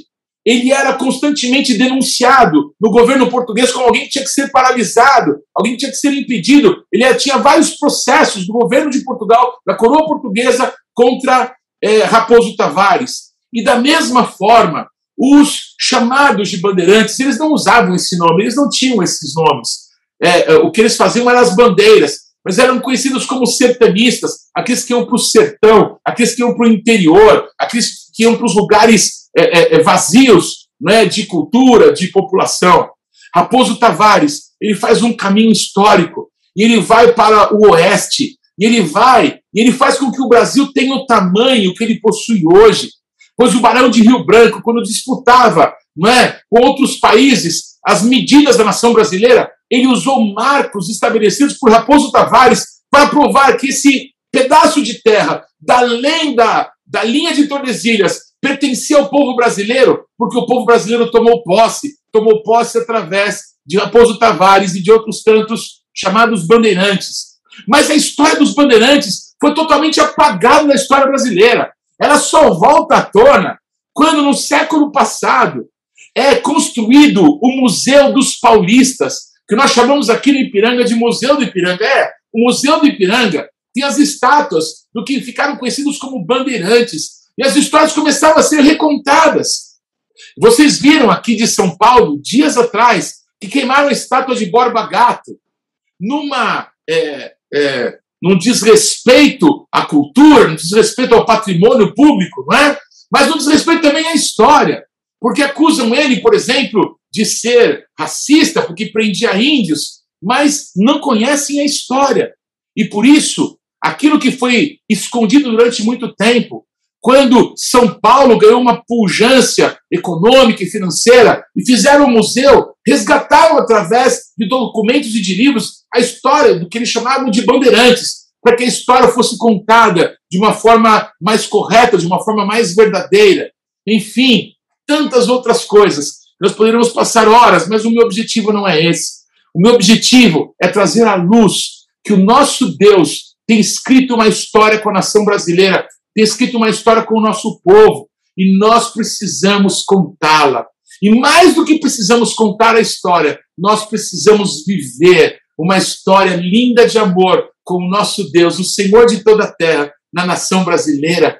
Nós precisamos ter mais, dar mais valor à nossa cultura. Nós precisamos dar mais valor às coisas que o nosso Deus faz nós precisamos relatar, nós precisamos pintar, nós precisamos escrever, nós precisamos é, cantar, nós precisamos compor peças que possam trazer luz àquilo que o nosso Deus está fazendo nessa linda história com o nosso povo. Queridos, uma das coisas que eu não sei se você já ouviu falar, eu tenho aqui alguns livros de história, e um deles aqui para mim é muito especial, porque o meu pai, eu lembro, quando criança, ele o colecionava. Para aqueles que não sabem, acho que nem conhecem muito livros de papel por causa da internet hoje. Isso daqui é uma enciclopédia que foi lançada em homenagem ao terceiro jubileu do Brasil. Estamos agora em 2022, chegando no quarto jubileu. E esse livro aqui, a História do Brasil, ele foi um livro construído com fascículos. A cada semana, nas bancas de jornal, saía um fascículo, um capítulo desse livro, e era juntado, e depois que tudo estava pronto, era levado para ser encadernado. Era assim que algumas enciclopédias eram montadas no passado. E lá, quando o Brasil, em 1972 e 73, estava completando o seu terceiro jubileu, 150 anos da nossa história, essa publicação aqui, muito linda, foi lançada. Olha aqui, eu não sei se você consegue ver, existe aqui uma alusão, né? Museu Histórico Nacional, História do Brasil, 150 anos da independência. Queridos, foi nessa época que aconteceu uma coisa extraordinária no Brasil e que nós precisamos lembrar, nós precisamos trazer à tona. O Brasil, nos anos do seu terceiro jubileu, viveu o que ficou conhecido como um milagre brasileiro. Os índices de maior crescimento econômico que o Brasil já teve na história foi no nosso último jubileu, 150 anos do Brasil. Uma das coisas maravilhosas que estão relatadas nesse livro Sementes de Transformação é que no ano de 2002, por causa de uma palavra profética que nós recebemos na Argentina, da profeta Cindy Jacobs, a apóstola Neuza, Neuza Choca recebeu uma comissão do Espírito Santo e ela voltou para o Brasil e desafiou a Igreja de Cristo no Brasil a jejuar por 40 dias. Me permitam ler o que aconteceu em 2002, numa história recente, que parece que esquecemos. 2002, depois de recebermos palavra profética de Cindy Jacobs, profetisa norte-americana às nações, de que deveríamos jejuar para que a crise que abalava a Argentina não viesse para o Brasil, se inaugurou um tempo de jejum nacional de 40 dias. E já nos primeiros 10 dias, 10 dias de um jejum de 40, todos foram surpreendidos com respostas extraordinárias, como o Brasil passa a ser visto como um local mais seguro para investimentos estrangeiros. Há uma clara procura de capital exterior por investimentos no Brasil, e isso passa a gerar um superávit. Um superávit inesperado. Uma reforma tributária passa a ser discutida e até hoje foi concluída. E o Brasil começa a diversificar as suas exportações, conquistando mercados onde jamais havia negociado. Preste atenção agora. No mesmo período, os apóstolos recém-comissionados lideraram uma unção nacional nas cidades, praias e fronteiras, como um sinal de cura do Espírito Santo sobre a nossa terra. Louvado é o nome do Senhor. Aleluia.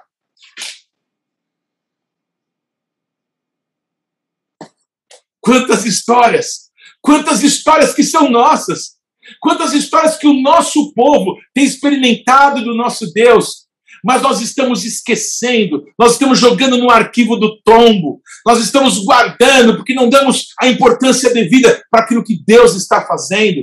Mas eu quero te chamar a atenção que os melhores dias da nossa história estão chegando, é claro! Quanto mais nós nos aproximamos daquele glorioso dia, daquele grande dia do nosso encontro com Yeshua, ele que vem para reinar, ele que vai julgar as nações com o cetro da sua mão, com o cetro de ferro, julgará as nações. Quanto mais nós nos aproximamos desse glorioso dia, nós nos lembramos que nós reinaremos com ele. Bendito e engrandecido é o nome do Senhor. Então, o tempo de restauração, de resgate é chegado à nossa terra. Talvez o avivamento que muitos esperam, para alguns possa ser uma decepção, mas para aqueles que esperam confiantes no Senhor, que não esperam o modelo de algo que já aconteceu, mas esperam confiantes que tudo que Deus faz é bom e que aquilo que Deus tem por nosso tempo é o melhor para nós. Estão com o coração queimando nessa oportunidade que temos de nos voltarmos para Deus, de dizermos, dizemos nós não queremos né, o padrão do mundo, nós não queremos o padrão das nações, nós não queremos aquilo que as nações dizem que é certo, nós queremos aquilo que o nosso Deus diz que é verdadeiro, que é puro, que é bom, que é digno. Nós não queremos dizer que aquilo que é mal é bom. Nós odiamos quando alguém diz que aquilo que é bom é mal. E por isso nós nos posicionamos não como peleando contra as outras pessoas, contra os nossos conterrâneos, mas sendo uma testemunha de Cristo, que é manso e humilde de coração. É assim que Jesus nos ensina, é assim que Jesus quer que a gente ensine a nossa nação, com mansidão, com humildade, com dependência do nosso Deus, com confiança nele, adorando sobre tudo e sobre todos o nome daquele que vive e reina para sempre. Querido, Jesus está ganhando. E sabe quem vai ganhar também? Quem estiver aliançado a ele. E esse é o chamado de Jesus para nós. Você acha que eu sou ufanista, que eu estou exagerando? Não, eu sou crente em Jesus Cristo. Eu confio no Senhor. Eu não sou uma pessoa alienada que não vê os problemas, que não vê as lutas, que não vê que os inimigos estão cercando por todos os lados. Mas, por favor, meu irmão, quando foi na história de Deus com o seu povo que o povo, mesmo em menor número, mesmo numa desproporção terrível contra os inimigos, clamou a Deus em retidão de coração diante do Senhor o Senhor não o livrou? Queridos, se o nosso Deus é contra nós, não adianta fazer nada. Não tem escapatória para nós.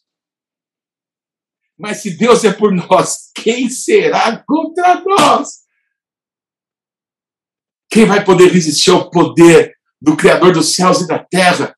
Deus tem os seus caminhos. Muitos morreram glorificando a Deus nos seus dias. Muitos sofreram vergonha, sofreram abandono, mas no seu coração havia uma exultação ao nosso Deus. Os caminhos do Senhor não são os nossos caminhos, os pensamentos do nosso Deus não são os nossos. O nosso Deus pensa de uma maneira muito mais elevada. Ele não vai pelo caminho dos homens, ele não vai pelo caminho dos governantes, das pessoas que é, fazem contas e buscam conselho é, de homens iguais a eles.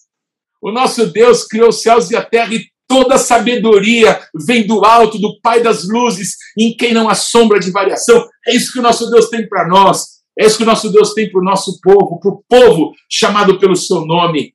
Aleluia. Irmãos, nós temos que ser os influencers.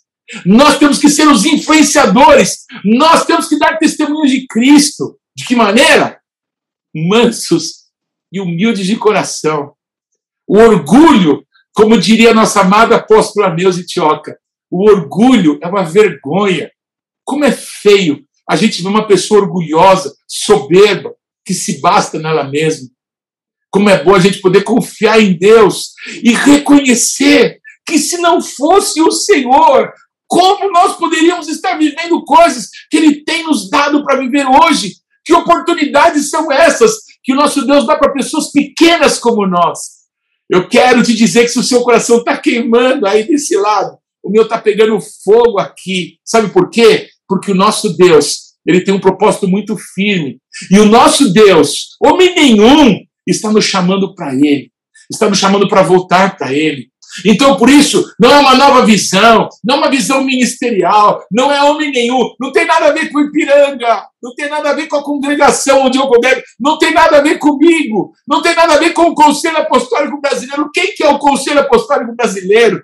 Tem a ver com Cristo, com a tua cidade, tem a ver com o teu estado, tem a ver com a obra de Jesus Cristo, aí onde você foi plantado por Deus. Deus está fazendo uma obra gloriosa em cada cidade da nossa nação. É maravilhoso você viajar para o Brasil, você se encontrar com irmãos com sotaques totalmente diferentes, mas nós estamos falando a mesma língua, a língua dos céus, a língua do amor, a língua do serviço, a língua da importância daquilo que Deus está fazendo na vida do meu irmão. Que coisa gloriosa! Jesus está ganhando! Jesus está ganhando! Aleluia! Queridos, a minha oração é que Deus abra os seus olhos. Pai, abre os olhos dos meus irmãos. Talvez alguns se vejam cercados por tantos problemas, por tantos montes de aflições. Talvez a opressão do diabo tenha sido tão terrível nesses últimos dias. É, a inversão de valores, não é? A mudança de identidade de quem nós somos, de quem nós somos em Jesus. Talvez uma luta tão terrível está sendo travada que nós não percebemos mais que aqueles que estão cercando os nossos inimigos são os anjos do nosso Deus e os seus cavalos de fogo, porque nós, amém, que estamos com Jesus Cristo, somos cercados, segundo a palavra de Deus, pelos seus anjos que se acampam em derredor daqueles que o amam para os guardar. Bendito é o nome do nosso Deus. Nós precisamos publicar os nossos valores. Nós precisamos influenciar as decisões políticas pelo nosso comportamento. Para o Brasil mudar, As pessoas que representam o povo precisam ter valores de Deus. Não adianta ter representantes do povo que são adúlteros, que são mentirosos, que são corruptos, representantes do povo de Deus, que quando eleitos para representar o povo, eles se comportam como mundanos, não servem para nos representar. É por isso que as coisas não mudam. Porque se há uma verdadeira mudança, uma transformação no povo brasileiro, através dos valores dos céus, através do evangelho do reino, se há uma conversão verdadeira no coração daqueles que são chamados para representar o povo, haverá uma mudança, porque os nossos valores, o nosso comportamento vai se transformar em políticas públicas, em mudanças de valores. Quando nós brigamos porque queremos impedir que esse ou aquele valor que é condenado na palavra de Deus seja estabelecido nas nossas cidades, precisamos entender que o povo está querendo isso. Talvez porque nós, como igreja, não estamos cumprindo o nosso papel, que é discipular as nações, que é discipular as pessoas. Nós precisamos voltar para Deus, nós precisamos nos arrepender, nós temos pecado contra o nosso Deus, nós não temos feito aquilo que nós precisamos fazer como igreja. E por isso brigamos e ficamos bravos e, e gritamos contra isso, contra aquele, quando o momento que se chama agora é o momento de dizer: Deus, temos falhado, miseravelmente falhado no nosso propósito como igreja.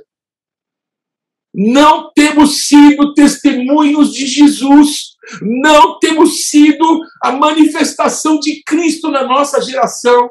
Deus, por favor, nos perdoa. Nós voltamos para o Senhor arrependidos, porque o Senhor nos enviou. O Senhor enviou apóstolos, enviou profetas, enviou mestres, enviou evangelistas, enviou pastores, enviou intercessores, enviou adoradores. O Senhor envia o teu povo a cada domingo, quando os pastores abençoam as pessoas para que voltem para suas casas. O Senhor nos abençoa, o Senhor nos envia. Mas o Brasil está piorando, os valores estão como que é, se diluindo diante dos nossos olhos. Pai, nos perdoa, nós precisamos voltar para o Senhor, nós reconhecemos que não é isso que o Senhor esperava de nós. Portanto, humilhados, portanto, Senhor, com o coração quebrantado, nós voltamos para o Senhor dizendo: Vem com a gente, Senhor.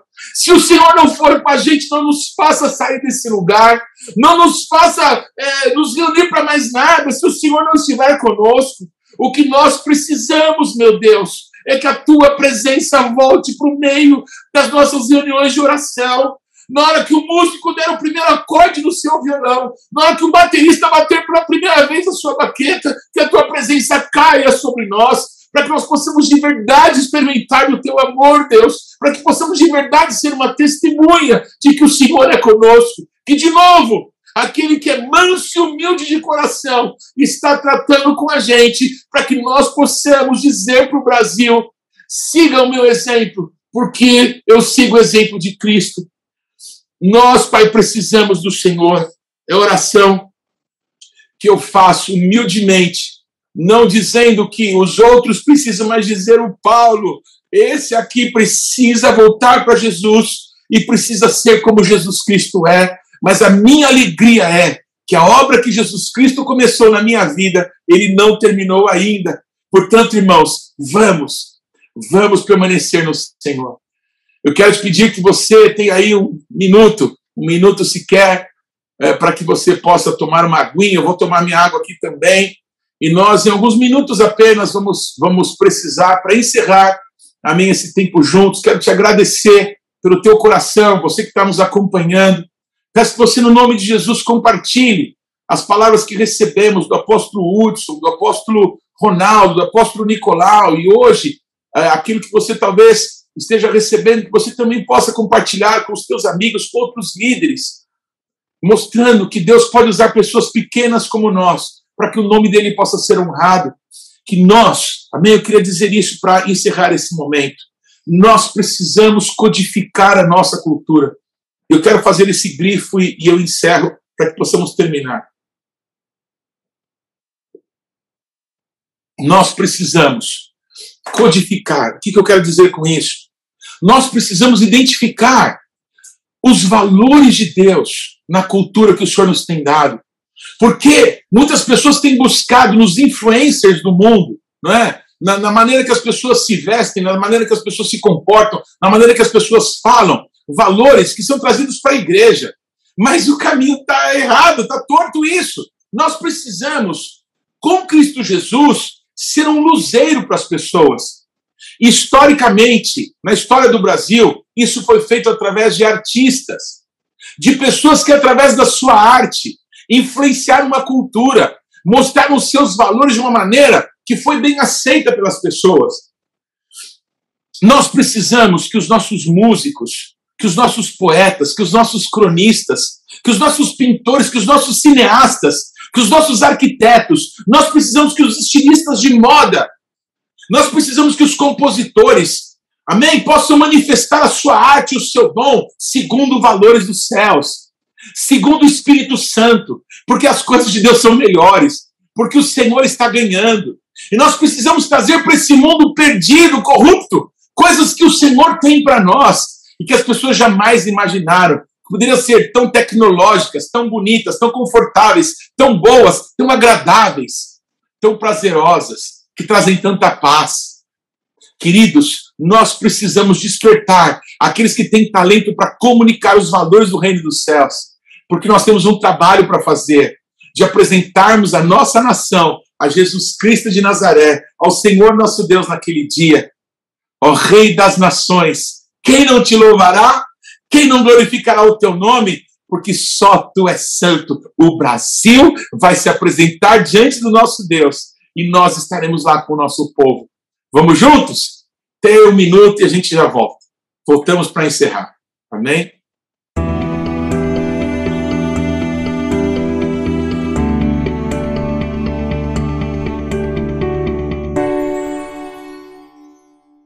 Nesse encerramento, eu quero falar sobre o comissionamento do Conselho Apostólico Brasileiro. Quais algumas direções que o nosso Deus nos tem dado para esse tempo, para que possamos juntos realizar algumas coisas nesse tempo que se aproxima de nós. Como eu disse no início, o dia é, 7 de setembro coincide com o primeiro dia do sétimo mês, não é, do calendário bíblico, o dia do Yom Teruah.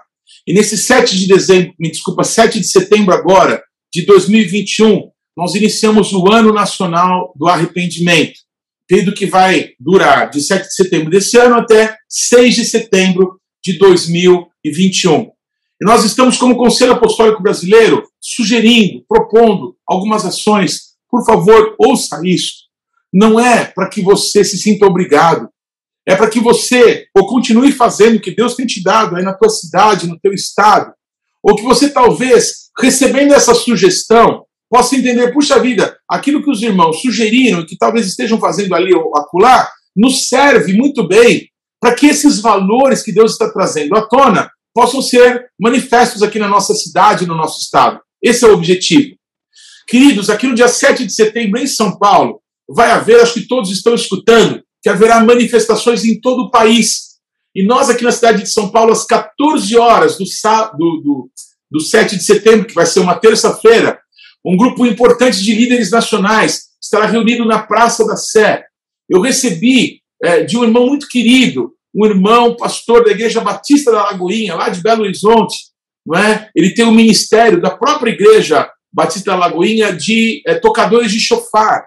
E esse irmão fez uma convocação nacional para que tocadores de chofar venham para São Paulo para proclamar, para tocar o som do chofar não é? é? Nos céus de São Paulo, no dia da independência, o, o ano 199, né? o último ano antes do, do jubileu do Brasil, o, quando se inicia o ano nacional do arrependimento, tocadores de chofar de vários lugares do Brasil estarão aqui para esse momento. Nesse mesmo dia, às 18 horas, vai ser transmitido por esse canal do Conselho Apostólico Brasileiro um culto em que irmãos de vários lugares do Brasil vão entrar ao vivo algumas lideranças nacionais estarão compartilhando o seu coração, ok? Num culto de duas horas, das 18 horas do dia 7 de setembro até as, é, até as 20 horas, ok? E os líderes de cada um dos estados do Brasil, porque nesse projeto de voltarmos para Deus, houve uma comissão para que em cada estado brasileiro, um líder, um líder representativo, muitos são presidentes de conselhos de pastores dos seus estados, pudessem promover um momento em que a sua cidade, a capital do seu estado, fosse consagrada novamente a Jesus, dizendo: Deus, os poderes da nossa cidade te pertencem, os lugares históricos onde a nossa cidade foi fundada, nós queremos consagrar novamente ao Senhor. Então, um trabalho muito lindo, realizado por lideranças cristãs de todo o Brasil. Nós teremos várias reportagens de como isso se deu, de que coisa maravilhosa nosso Deus fez com lideranças de todo o Brasil. Então, vai acontecer nesse período, no dia 7 de setembro, agora, de 2021, das 18 às 20 horas. Então, nesse canal aqui do YouTube, do Conselho Apostólico Brasileiro, não deixe de participar, de compartilhar com outros, ok? Há um desafio muito grande para todos nós a respeito do dia 15 para 16 de setembro, uma semana depois do 7 de setembro. Por quê? Porque se o dia 7 de setembro é o primeiro dia do sétimo mês, o décimo dia é o dia do Yom Kippur. O profeta Joel ele declara assim: toque a trombeta em Sião, proclame um santo jejum. Esse santo jejum Lá em Levítico, é chamado de Yom Kippur, o dia da cobertura do sangue. Era o único dia na antiguidade que o sumo sacerdote entrava na presença do nosso Deus, lá na santidade das santidades. Então, queridos, nesse ano, esse dia vai coincidir com o dia 15 para 16. E nós, nesse dia, vamos publicar uma relação de coisas das quais nós nos arrependemos diante do nosso Deus. Esse documento vai ser composto, vai ser é, feito, vai ser é é, é, é, composto, gerado por lideranças de toda a nação brasileira. Ninguém vai dizer é isso ou é aquilo, mas vamos fazer isso juntos. Vamos dizer, Deus, eu entendo que eu preciso me arrepender nessa área, que eu quero mudar nessa área. Nós vamos ter nesse dia do Yom Kippur um documento nacional, amém, para dizermos, Deus nos perdoa dessas coisas e de outras que o Senhor nos trouxer à memória. No dia 20 de setembro a 28 de setembro, nós vamos ter a festa de tabernáculos. É uma festa já bem conhecida dos cristãos, né? Uma festa de celebração, de danças, de muita alegria. Mas eu quero ler para você o que está escrito em Deuteronômio 31, de 10 a 13, sobre a festa de tabernáculos. Olha que coisa importante. Ordenou-lhes Moisés, dizendo: ao fim de cada sete anos, precisamente no ano do Shemitah. Queridos, esse dia, primeiro do sétimo mês de 2021, que coincide com 7 de setembro, é o início do sétimo ano, é o início do Shemitah. Irmãos nossos, como o pastor Digão, do Bola de Neve, como o apóstolo Lamartine Pozella, tem trabalhado bastante com esse assunto. Acredito que você já tenha ouvido. Se não, por favor, procure no YouTube. Lamartine Pozella, o Digão, pastor do Bola de Santa Catarina, e ouça sobre o Shemitah. Queridos, 7 de setembro inicia o Shemitah, o que, que a Bíblia diz? Precisamente no ano do Shemitah, na festa dos tabernáculos, quando todo Israel vier a comparecer perante o Senhor, o teu Deus, no lugar que este escolher, lerás esta lei diante de todo Israel. Ajuntai o povo, os homens, as mulheres, os meninos e o estrangeiro que está dentro da vossa cidade, para que ouçam e aprendam e temam o Senhor, vosso Deus, e cuidem de cumprir todas as palavras dessa lei, para que os seus filhos, que não a souberem, ouçam e aprendam a temer o Senhor, vosso Deus, todos os dias que viverdes sobre a terra a qual ides, passando o Jordão para possuir. Deuteronômio 31, de 10 a 13. É um tempo de nós juntarmos o nosso povo e de nós, de novo, amém? Voltarmos às Escrituras, voltarmos à palavra de Deus, voltarmos ao Sermão do Monte, voltarmos à constituição do reino de Deus, voltarmos à palavra, Torá do Deus viva, do Deus vivo. Eu, nós temos um amigo, um, um, um, pastor judeu, muito amado, já um ancião, e eu amo quando ele diz que para ele a Torá é de Bereshit até Apocalipse, de Gênesis a Apocalipse, é a palavra do nosso Deus que se transformou em carne e habitou entre nós. Aleluia! Para encerrar, no ano de 2022, no período conhecido no Brasil como Carnaval, desde o ano de 2005, nós temos, junto com irmãos de vários lugares da nossa nação, proclamado: esse não é mais carnaval, não é mais tempo da festa da carne, mas é uma santa convocação de adoração ao nosso Deus.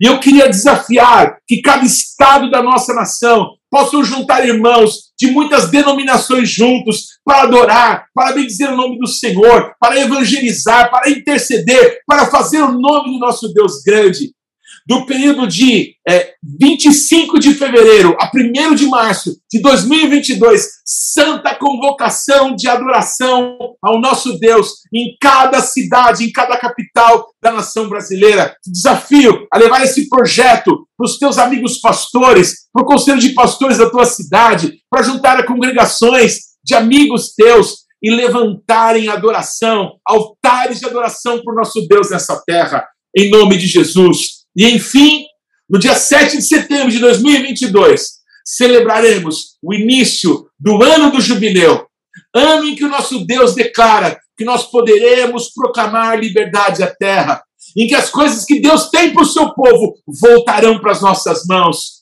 Nós temos entendido do Espírito Santo que é impossível chegarmos diante de Deus para reivindicar os benefícios descritos na Sua palavra, sem primeiro nos arrependermos e voltarmos para o nosso Deus com nosso coração quebrantado e contrito, tipo de coração que Ele não rejeita.